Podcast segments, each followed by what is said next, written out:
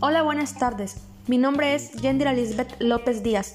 Soy de la Universidad UNID y les hablaré sobre los desafíos del derecho y el orden jurídico, además de una definición propia del derecho. Los desafíos del derecho. Hablaremos acerca de cinco desafíos. En primer lugar, el derecho afronta una fuerte tensión entre la globalización y los renovados impeutos nacionalistas o soberanistas de algunos estados. En segundo lugar, y estrechamente ligado con lo anterior, hoy son mucho más fuertes los conflictos entre el multiculturalismo y la tentación homogeneizadora.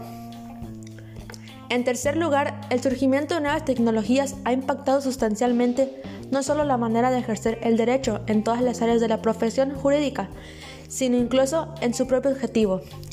En cuarto lugar, en las facultades de derecho es el referido a la democracia constitucional como sistema de articulación de los derechos de las minorías. En quinto lugar, el ejercicio de la profesión jurídica afronta un serio problema ético y tenemos que asegurarnos de que la reflexión ética permite transversalmente toda la enseñanza del derecho. El orden jurídico. Conjunto de normas positivas vigentes relacionadas entre sí y escalonadas o jerarquizadas que rigen en cada momento la vida y las instituciones de todas clases dentro de una nación determinada.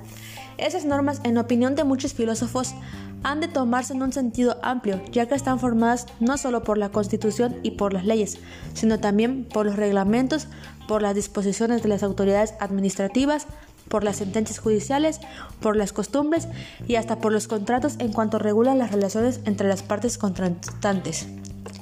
Definición propia del derecho. El derecho es un conjunto de normas y principios inspirados en ideas de justicia y orden que regulan las relaciones humanas en toda sociedad y cuya observancia es impuesta de forma coactiva por parte de un poder público.